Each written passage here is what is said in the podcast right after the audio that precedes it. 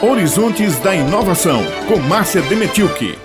Bom dia, bom dia a todos os ouvintes que estão ligados na Rádio Tabajara a essa hora. E nós estamos convidando aqui para a nossa conversa mais uma mulher que está nos honrando nesse mês de março. A professora Mônica Tejo assumiu ontem, a, tomou posse no Instituto Nacional do Semiárido. A professora Mônica tem uma carreira brilhante, não só na universidade, mas também em atuação no empreendedorismo social. E não foi só essa a carreira acadêmica que levou ela a esse, assumir esse cargo, mas também a experiência que ela teve justamente nesse trabalho de empreendedorismo social que a gente vai falar agora aqui ao longo da coluna um pouquinho sobre isso. Mas eu estive lá na posse ontem, a posse foi muito prestigiada. O prefeito de Campina Grande estava lá, Romero Rodrigues. Bacana. Estavam também alguns deputados, secretários ligados à agricultura familiar, Luiz Couto estava por lá também, Poliana Dutra estava lá e outros deputados. Quem esteve, porque uh, o INSA, Instituto Nacional do Semiárido, é um, uma instituição então ligada ao Ministério da Ciência, Tecnologia, Inovação e Comunicação, MCTIC. Esse instituto ele está sediado aqui na, na Paraíba, mas ele cuida das políticas públicas de todo o semiárido, que inclui também uma partezinha de Minas Gerais. Então são os estados do Nordeste, mais aquela parte norte de Minas Gerais. E aí o que, que o, o INSA, a, a, a prioridade do INSA é articular essas pesquisas que são realizadas com foco no semiárido e promover o bem-estar da população a partir do resultado dessas pesquisas. Mas ela vai abarcar apenas aqui a Paraíba ou outras regiões também, Márcia? Não, justamente. O INSA atua em todos os estados, são nove estados, mais do, do Nordeste, todos Sim. os estados do Nordeste, mais o Minas Gerais. Pensei que ela ia responder só pela seccional Paraíba. Mas... É uma população de quase 28 milhões de habitantes que moram nessa região. É uma população muito grande e a maioria mora na zona urbana, quase 38% mora na zona rural e o desafio justamente que a professora está assumindo é trabalhar essa população para que ela tenha uma atividade em, empreendedora no meio rural, no meio da economia criativa, da economia solidária, e assim a gente, assim ela, ela está com esse novo propósito lá para o instituto. O instituto então realiza pesquisas, realiza, faz a divulgação científica, capacitação e, também. A capacitação não exatamente, porque já são doutores ou, ou, mestres já que realizam as pesquisas lá. Mas eles têm, por exemplo, ontem uma das pesquisadoras estava me contando que eles têm o dia do campo. O dia do campo é essa capacitação para agricultores. Sim. E é justamente levar o instituto até o campo. Então a pesquisa sai do, do é comprovada, está valendo. Do escritório. Do escritório, do escritório, a pesquisa ok, saiu do, do laboratório, laboratório. Na verdade.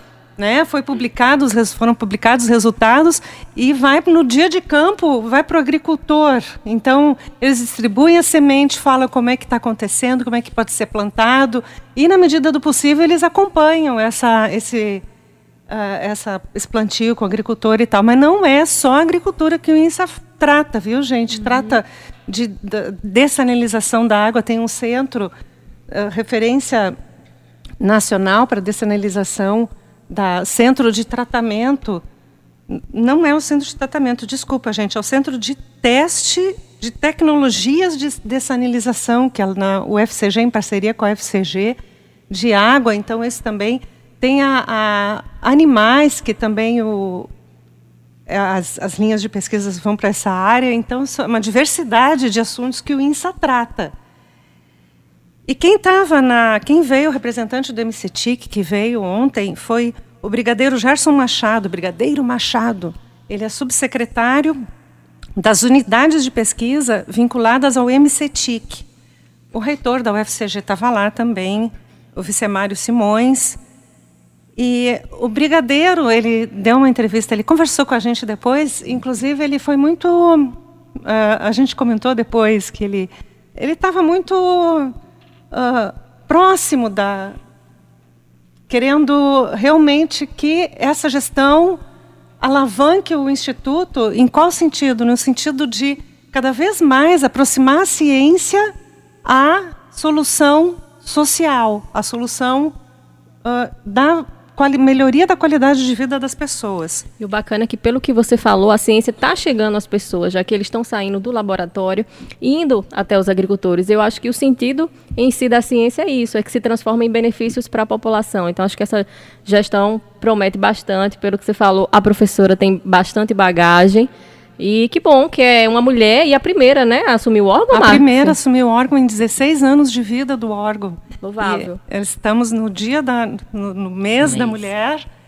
E o, o, brigadeiro ele fala assim que o Ministério da Ciência e Tecnologia ele quer dar um novo rumo para o INSA. E esse rumo é justamente produzir riquezas que se traduzam em bem-estar da população brasileira. Ele disse assim: uh, como é que a população vai poder usar essas pesquisas? Então, o, a grande, uh, o grande foco é esse. O INSA vai trabalhar com um orçamento de mais ou menos entre 5 a 6 milhões esse ano. Contudo, a gente vai. Eu perguntei para ele, inclusive ele falou no discurso dele que é um orçamento realmente baixo e quem estiver no cargo vai ter que fazer alguns milagres, mas esse orçamento também ele vai ser enxertado através de editais e, e de pesquisas que vão receber então fomento para serem realizadas.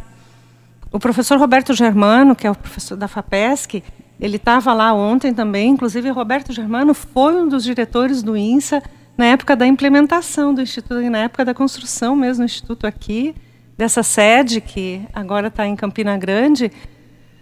O professor Roberto Germano, ele inclusive uh, pediu que se fosse construído um busto em homenagem a Celso Furtado ali no, no Instituto e ele de, definiu o nome da sede, então é sede Celso Furtado ali naquele e ele conversou com o brigadeiro lá no naquela naquele ontem naquele no evento, no evento e eles conversaram sobre a formulação de edital em parceria com o MCTIC, com as fundações de amparo e apoio à pesquisa, né, e os governos estaduais, claro, de cada fundação da região do semiárido. Então ele propôs esse, essa, ele, ele vai levar para o conselho, para o Confap, que é o conselho das fundações de amparo à pesquisa, a possibilidade de promover esse edital para trazer mais mais entendimento, mais recursos para que seja possível a pesquisa ali. E a gente, lógico, aqui no Horizontes da Inovação, não podia deixar de falar com a Mônica Tejo. Mônica vai agora nos trazer uma palavrinha para ver como é que nós, como é que o instituto vai fazer, vai dar essa guinada, essa mudança no, no não vai deixar de fazer a pesquisa, mas vai ter que transmitir esse conhecimento para a população. Vamos ver como é que vai fazer. Fala, Mônica. Eu de começar essa entrevista falando justamente sobre essa torcida que tu tem, que aqui a gente vê um tipo de pessoa torcendo, né? Agora tem aquele outro tipo de pessoa torcendo que está lá no campo e, e recebeu tanto benefício através de trabalhos que tu já fez.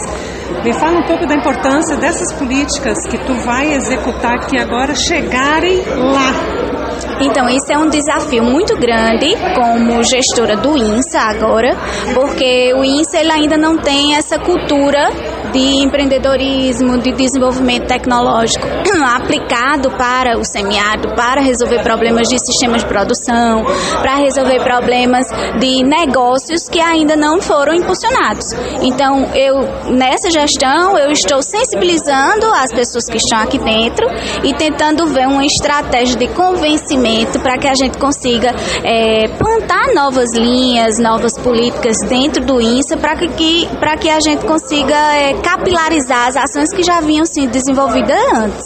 É, então a gente pensa em escalar as ações em nível de semiárido e isso não, não é muito fácil de ser feito. E a torcida é muito positiva, porque tanto as pessoas que já foram beneficiadas, que me conhecem, que conhecem o nosso trabalho, não só o meu, mas da equipe inteira que está com, comigo, né, capitaneada por mim, mas que todos têm importância de estar tá em conjunto, de estar tá todo mundo junto trabalhando. Então essas pessoas elas têm uma torcida muito positiva para que é, as oportunidades elas consigam ser escaladas para outras pessoas, porque aqui eu acho que eu vou conseguir ter uma ação maior do que o que eu tinha pontual lá em Pombal. Porque aqui uh, uh, as pesquisas elas estão aqui entre as quatro paredes e entre o campo científico. Isso. Como fazer para esses resultados chegarem e serem aplicados realmente na população que precisa? Então, a gente já fazia isso com o projeto da incubadora IACOC, né, de tentar transformar o que a gente tinha de tecnologia a partir da, do, da identificação do problema do homem do campo, a gente buscava dentro da universidade o que tinha de tecnologia e aplicava para ter uma melhoria de vida, uma melhoria de processo e gerar renda, gerar recurso, melhorar sistemas de produção. fazer alguma Eu, coisa semelhante, semelhante aqui, em sim. proporções maiores. Maiores. Sim. Para a gente entender o que, que Mônica está falando, ela teve uma experiência em Pombal com comunidades uh, rurais e quilombolas que tinham um empreendimento, faziam, desenvolviam coisas, mas eles não tinham visão de negócio. Então, Mônica trabalha nessa incubadora, que é a IACOC, que está tá sediada no Parque Tecnológico, e a incubadora levou, eles passaram por um processo, é, é, porque a Mônica foi professora na UFCG em Pombal. Então lá ela desenvolveu na, na região, inclusive chegou até São Bentinho e outras, outros locais, e ela desenvolveu essa, esse trabalho de trazer a visão empreendedora para dentro daquele produtor rural que nunca pensou que poderia, que fosse capaz de sair das, da própria cerca e levar os seus produtos para o mercado. E isso aconteceu de fato em Pombal. A gente trouxe a matéria no domingo sobre duas mulheres que, que no jornal A União. E essa experiência, então, foi uma das principais razões que levou Mônica a assumir esse cargo no INSA. E estamos nós aqui felizes, parabenizando, desejando imensa sorte, mas muito mais sorte. Ela vai precisar do nosso apoio, do apoio de todos nós, Sim. toda a Paraíba, todos os estados do semiárido. Estaremos contigo, professora Mônica Tejo, com a equipe do INSE, a equipe de pesquisadores, e a gente vai ver que o semiárido é uma das regiões mais fantásticas desse planeta ela é única no mundo. Não existe outro semiárido no mundo como esse nosso aqui no Brasil, de biodiversidade, em fauna, em soluções que nós podemos uh, encontrar ali. Gente, muito obrigado. Horizontes da Inovação chegou ao fim. Um grande dia de quinta-feira para todos e até a próxima. Obrigada, Márcia, e até a próxima quinta.